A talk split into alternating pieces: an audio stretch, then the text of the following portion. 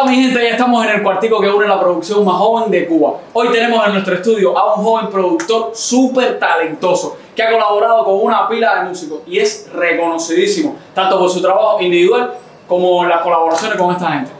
¿Tú quieres saber quién es? No te muevas ahí, esto es Playroom y empieza. Ahora.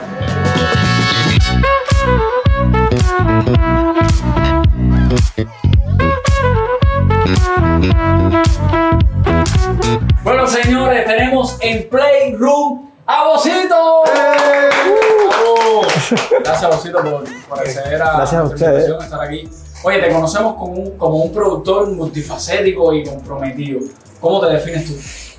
Chico, básicamente sí, multifacético a todo, o sea, es versatilidad ante todo. Dentro de la música es crear lo que se te ocurre y si eso se ramifica, bueno, Y Bocito, ¿ese es tu nombre o cómo te decían o cuál es tu nombre? a ver, mi nombre es Rolando, pero cuando yo empecé en esto de, de hacer música, empecé haciendo música electrónica, pero en plan DJ y productor. Mm. Y siempre está el eso de, no, tienes que ponerte un nombre de DJ. Y yo como, para eso soy fatal, malísimo. Y bueno, Rey, un DJ, me, me fue hace bulto de tiempo, me dice, no, vos, vos, veo, así, tal cual. Y bueno, nada, se quedó. Pero siempre la gente, las personas tendían a decir DJ Bo. Y ese DJ delante ¿Te molestaba? no, no, a mí a medio mapa es, es- es horrible. A nadie se llama DJ algo, a no ser que sean ya DJ establecidos y tal. Y yo trataba de dejar el bo siempre y bo y bo, pero es muy, era muy complejo, pues, es un monosílabo. Exacto. Y encontrarlo es prácticamente imposible. Y un día estaba en casa de Paula, pausa, y ella, estábamos conversando y tal, y me cambia el contacto a Boxito, con X, de cariño y tal, y me gustó, y le quité la X, le puse la S, este es el tío. Entonces, agradecerle a Paula Cajero, ya que Paula eh, ayudó a, a quedarse con Y fue de así de la nada, fue como... No, está, se pega y está bastante original. O sea, y, a- y además la gente es como que busca, uy, ¿qué será Bocito? ¿Qué hace Bocito? Sí, Porque pero un DJ preguntan- ya uno, como uno lo, lo encasilla en algo, ¿entiendes? Ujú. Pero Bocito es como... No, eh, much- muchas veces me preguntan, muchas, muchas veces y ya tengo que hacer el mismo cuento una y otra vez. Como, Oye, sé que no eres músico graduado de academia, Ujú. pero ¿cómo despertó ese interés musical en ti? ¿Cómo fue? a ver, yo fui criado con música. Desde pequeñito, la música, música, música, música, música en todo lo que me rodeaba. Y creo que fue cuando cumplí 12 o 11 años, mi hermano me compró una guitarra, mi hermano mayor. Me compró una guitarra y ahí empiezo a aprender a tocar guitarra, a tocar- guitarra. Y luego viene el vicio de Skrillex aquí en Cuba. Y ahí fue donde yo dije, yo quiero hacer esto. Tendría yo 13, 14 años y bueno, ahí fue cuando yo comencé. Y al principio empecé a tirar piedras, como todo el mundo, Sí, porque claro. uno dice, ah, tengo la computadora, tengo un programa, ya, voy a empezar a hacer música. Eso es mentira. Mentira, eso no funciona así, tienes que estudiar, tienes que estudiar mucho, porque la música es cierto que es súper cuadrado, pues son 12 notas para todo el mundo, pero hay códigos. Que puedes estar tirando piedra toda tu vida, pero para desarrollar la creatividad necesitas saber. Necesitas saber teoría, no tanto el tema de armonía, solfeo y tal, eso es un poco más técnico. Pero al menos lo que es teoría básica, yo sí a todo el mundo se lo recomiendo. ¿Con cuántos artistas has colaborado hasta ahora? Imagínate tú, con muchísimos. O sea, colaborado depende de cómo se defina colaborar. O sea, si es en mi música, yo, yo, yo como tal. Sí, como- en, la- en las dos puede ser en, en producciones propias tú o que has producido a, a otra gente. Bueno, yo en las mías muy pocos, realmente. No soy muy de, de colaborar porque soy un poco pesado por esa parte. No me gusta delegar nada en nadie, es un poco complejo. Pero hacer la música, he hecho música a muchísimos artistas. Muchos, muchos, muchos, muchos. Y a eso sumarle la parte de ingeniería de sonido, que es a lo que me dedico como tal, más todavía. Y más o menos esos artistas, ¿cuáles han sido los que más eh, tienes ahí presente? ¿Han significado una buena producción? La gran mayoría. Yo hasta ahora no me he enfrentado a ninguna mala producción. Siempre hemos tenido, o sea, siempre han habido altos y bajos, pero de considerarse mala, ninguna. Y de mejores, ninguno tampoco. Todos son, han sido buenos. No sé, no se quiere mojar súper profesional. en plan, todos han sido buenos, he trabajado con una pila, o sea, no quiere que, que se lo pida porque son, porque son unos cuantos, ¿no? Sí, sí, seguro. para Son, o- llevo 11 años ya en esto. O sea, Pero, mucho tiempo. No sé, va, el último, el último, pero decir el último que no te vas a equivocar. El último, Nube Roja. Fue, casualmente fue hacer el, el disco de ellos nuevo y una colaboración que es una canción mía. ¿Qué producción me está diciendo? Ah, con, con Joey. Ah, sí, pero, pero, me preguntas el último, bueno, No, te pregunté el último, pero ahora. Bueno, sí. Había Dani por ahí. Sí, también, también. Dani, Es que si lo vamos a mencionar, Pero no pide gente quiere saber, de verdad. Vale, menciona. Vamos a decir cinco. Cinco. a ver, mira, eh, ahora mismo estoy haciendo con, con Joey, con Luis Lagarza, pianista, monstruo, mi hermano, eh, un disco de él y varias producciones que estamos haciendo juntos. Igual con su grupo, Real Project, que me encanta muchísimo. Fuera del tema de trabajo, yo como consumidor me encanta lo que hacen. Bueno, John Miller Dani también hace mucho tiempo, un disco que se llama Ambidiestro, si mal no recuerdo. Ese disco fue, fue una cosa súper interesante porque ellos estaban en el medio de mucha polémica y entonces trabajar con ellos fue ver la realidad, o sea, fue no verla, vivirla. Y ahí te das cuenta de que las personas no ven a los artistas como personas, los ven, los tienen idealizados y eso es fatal. Y bueno, imagínate tú, trabajar, he trabajado malanga de puesto ya está. Casi me puedo mencionar el nombre, termino. Y siempre se me queda gente. Bueno, vamos a hablar ahora un poco ya la otra parte de producción musical, la tarea musical. Ujú. ¿Cómo tú ves la producción musical de Cuba eh, hoy con respecto a hace 10 años? ¿Cómo ha cambiado? ¿Cómo lo has cambiado tú? Chicos, a ver, eh, hay dos aristas. O sea, tienes los productores independientes que se subdivide en los que hacen música electrónica y tal, y están los que son músicos pero que se producen su propia música, por sus medios. Tienes a esos y tienes a los otros que todavía están buscando respaldo institucional, que es una cosa súper compleja. Eso no es un cuento para nadie, ni un secreto. Y los músicos, los, los, los productores de música electrónica han avanzado a un nivel inmenso. Es una cosa increíble. Hay productores y DJs aquí que han firmado contratos con las disqueras más grandes del mundo. Y están aquí en Cuba.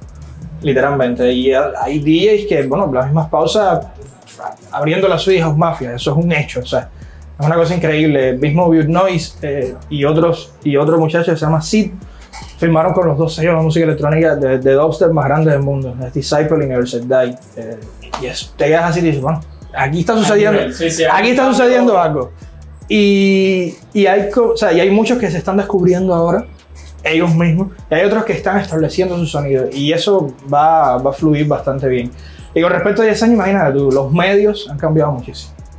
Entonces, todo ha evolucionado para bien, espero yo.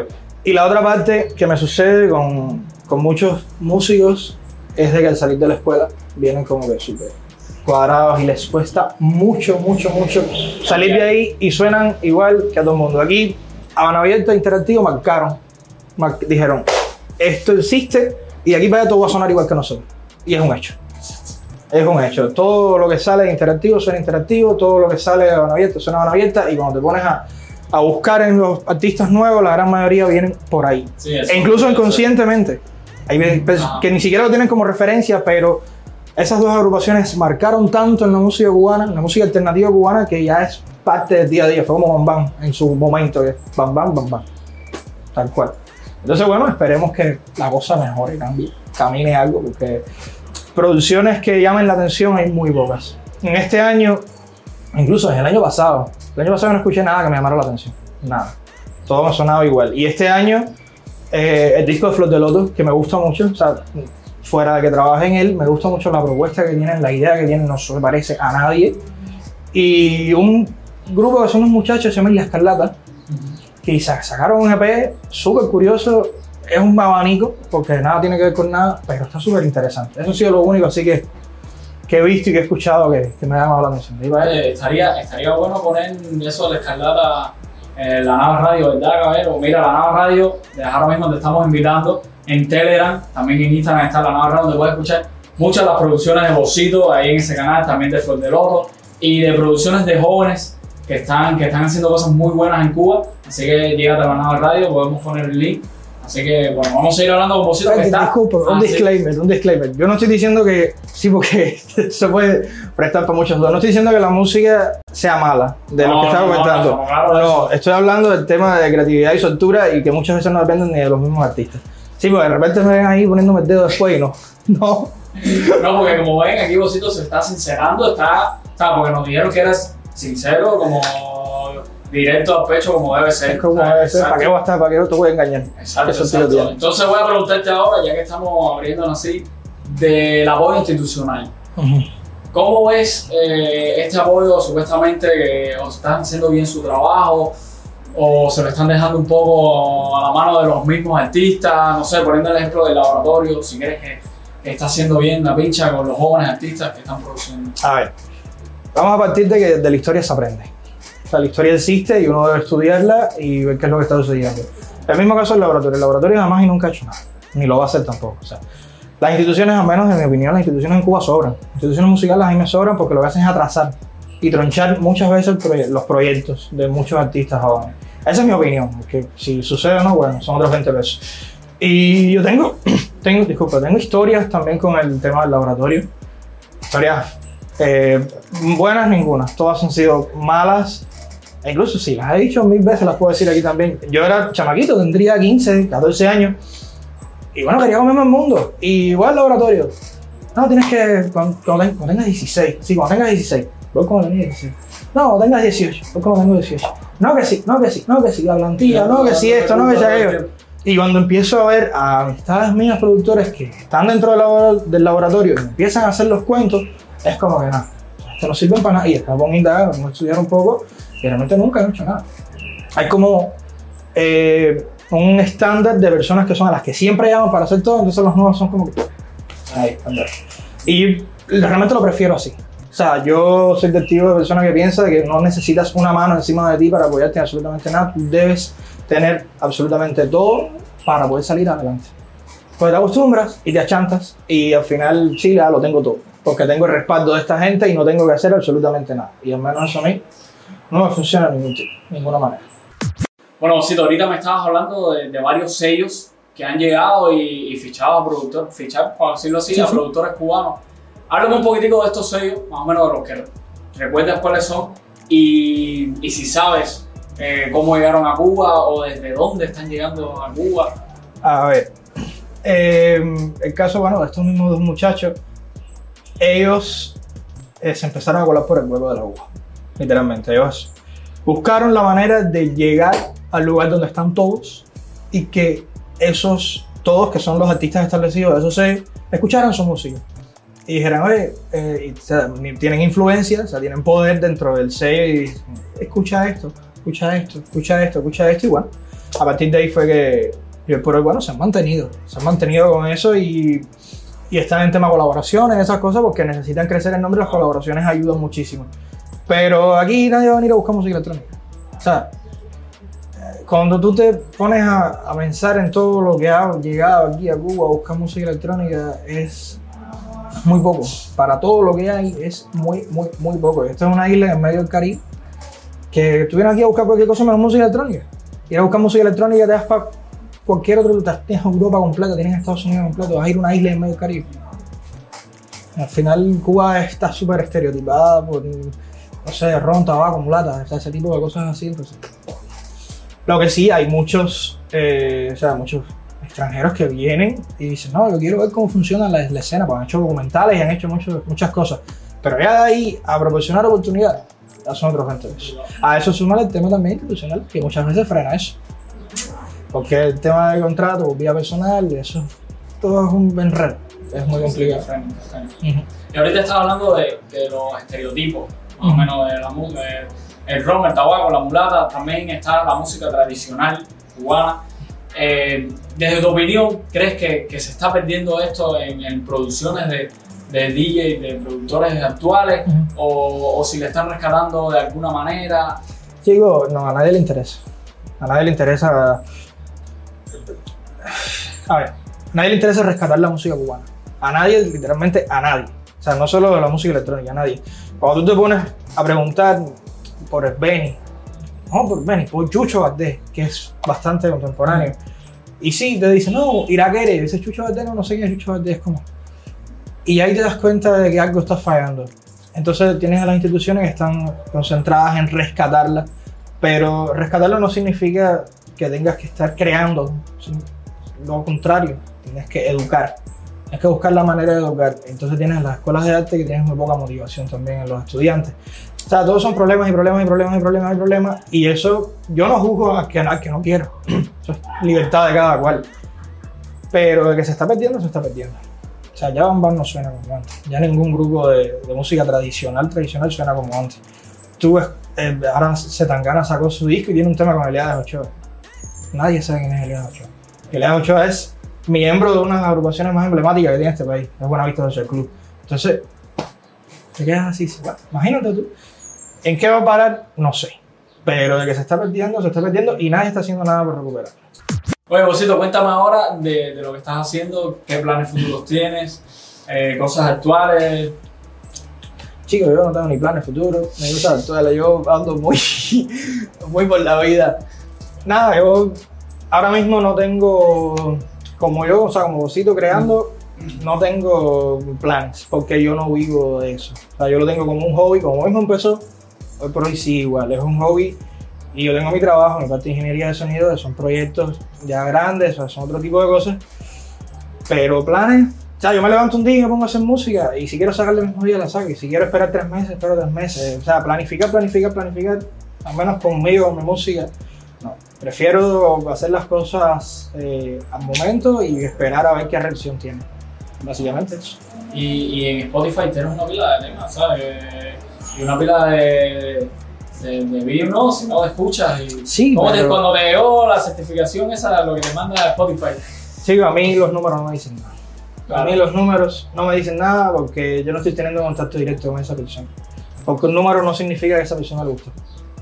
O sea, tú puedes tener mil escuchas y esas mil escuchas puede que no le haya gustado a 999 personas. ¿Dónde está el feedback? ¿Dónde, ¿Qué te dice que estás Sí, haciendo un buen trabajo? pero no sabes si le cuadró o no. Entonces tienes el, el margen de, no, los seguidores. Pero bueno, la gente te sigue porque te sigue. Si lo hacen en otra red, ¿por qué no lo hacen en Spotify? ¿Por qué no lo pueden hacer en Spotify?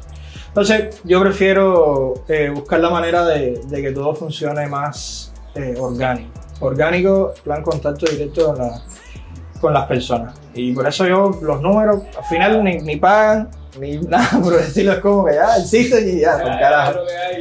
Sí, porque Spotify está pasando muchos problemas. O sea, 2020 triplicaron sus ingresos y le pagan menos a los artistas. Es una Sí, cosa, es una cosa súper loca. No, y, tuvo una, y tuvo pérdida de millones también, ¿sabes? Una cosa. Es increíble. Pero bueno, imagínate tú, son los que están liderando el tema de la, del streaming y andan, no sé qué están haciendo. Hay muchos artistas que sí están. Porque mentira, uno aquí, si tienes mil reproducciones, mil reproducciones no equivale a nada, pero cuando tienes millones, sí es dinero. Sí. sí es dinero y es dinero que muchos artistas grandes no están viendo y son artistas grandes que serán establecidos hasta cierto punto. No estamos hablando de artistas top, estamos hablando de artistas grandes, estamos hablando de cientos, sea, de decenas de miles de reproducciones y de seguidores y tal. Esos son artistas grandes, son artistas que no están viendo su dinero. Y cada vez ven menos dinero y se quedan así. Yo no estoy trabajando, no tengo pincha, porque estamos en una pandemia, entonces Es Ay, carajo. triste. Triste eso. Oye, yo sé que no tienes nada como futuro, planes así, pero a lo mejor en mente debes tener alguna persona o, o, ¿sabes? Colaboraciones así que quieras hacer. Bueno, sí, eh, Nube Roja, que lo había mencionado.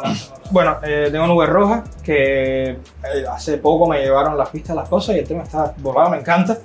Eh, bueno, con Jesús, J. Barrio también, pero Jesús es mi amigo, es mi hermano de los años y es como mantequilla. Ah, Y ya, bueno, Yoyi, que estamos haciendo ese disco de él que está genial. Ese disco va, va, va a funcionar muchísimo, va a cambiar muchas cosas. Tengo mucha fe en, en ese disco y tengo mucha fe también en José Luis como productor. Es una persona que, hasta ahora, con la persona con la que más cómodo yo me he sentido trabajando, coproduciendo, como trabajando la parte de ingeniería, ha sido con José Luis Lagarza. Es increíble, es increíble. Una persona que, como muy pocos, porque lo que sucede es que es un músico que es muy bueno, mm.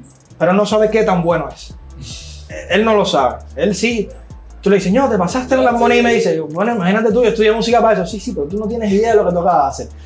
Y él es una persona que de lo que no sabe se cae a la boca.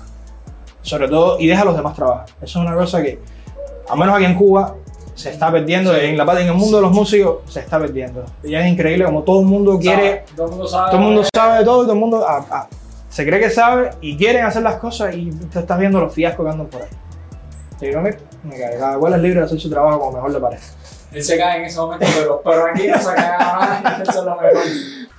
Bueno, señora, ahora vamos a traerle unos coctelitos. Cortesía Santiago. Hoy vamos a hacer. ¿Te acuerdas del nombre? La canchancha era Santiago. Vamos a Santiago Canchancha. Eso mismo. bueno, eh, aquí hay Santiago Añejo. Tenemos eh, sirope de miel salada, ¿no? Sal. Y bueno, limón. Y, el hielo, que es importante. Entonces, ¿cómo, cómo empezamos a preparar esto? Primero con el limón, El limón, que está ahí. 25 mililitros. Exacto. Acá. Luego El sirope. el sirope. 25 igual, ¿no? Ujú. Ajá. 25 mililitros. Estos son tragos sencillitos, cabrón, que pueden hacer desde la casa. Y luego Y ahora viene 60 mililitros ahí arriba. Sí, sí, esto No me carezca, no me carezca. y nada, 25, 25 y 60. Sencillito ahí, hay que buscar los limones. Muy importante el limón. Y, nada, ahora Chequi. Ahora, Atende, productor lo atende. productor, ingeniero, atende. Ya te puede ganar Sí, la vida cuando abra todo. de todo. Déjame apartar esto un poquito. Está todo muy metido en el medio. Esto es como- Vamos a ver a qué sabes. ¿A qué sabrá eso? Por esos bocitos. Ya, explotamos alcohol. Oye, si le quedó limón para ambientarlo así, para darle Bueno. presencia, ponemos el limón ahí y ya está. rodajita. Santiago Canchancha. Dale, bro. Ah, bueno, quiero decir. Vamos ahí. Por el otro lado para que no pase nada. Oye, está riquísimo. no, es, Es que está bueno. Bueno, Osito, ahora llega el momento, la sesión de las preguntas estandarizadas. Vamos si puedes responder rápido, mejor todavía. Dale, vamos para allá.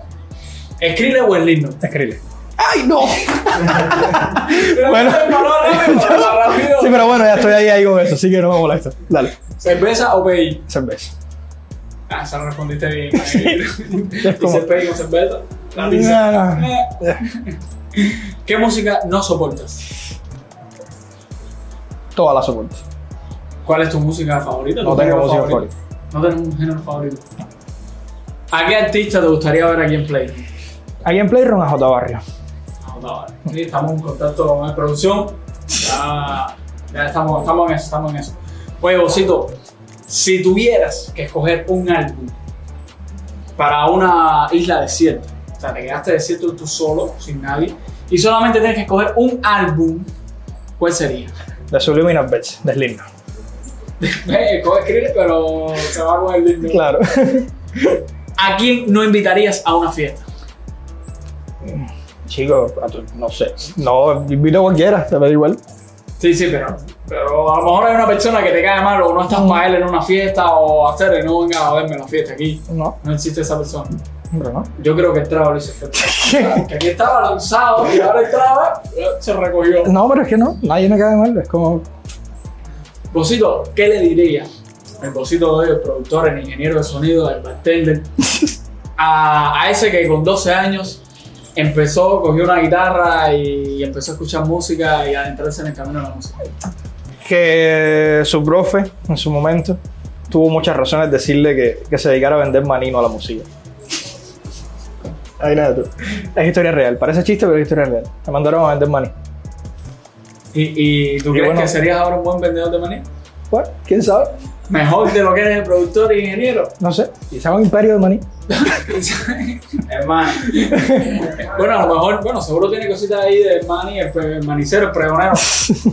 ¿Qué vas a tirar hoy aquí en la sesión? Cosas tuyas, Sí, todo. do- la- las dos últimas canciones mías son las que, voy a, las que van a escuchar.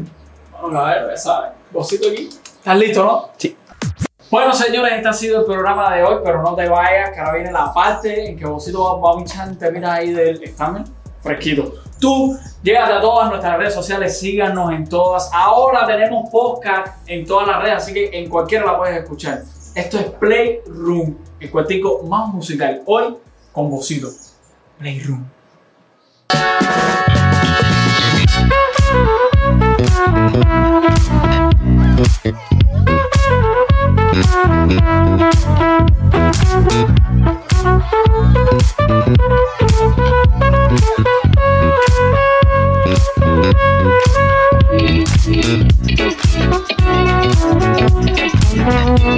Thank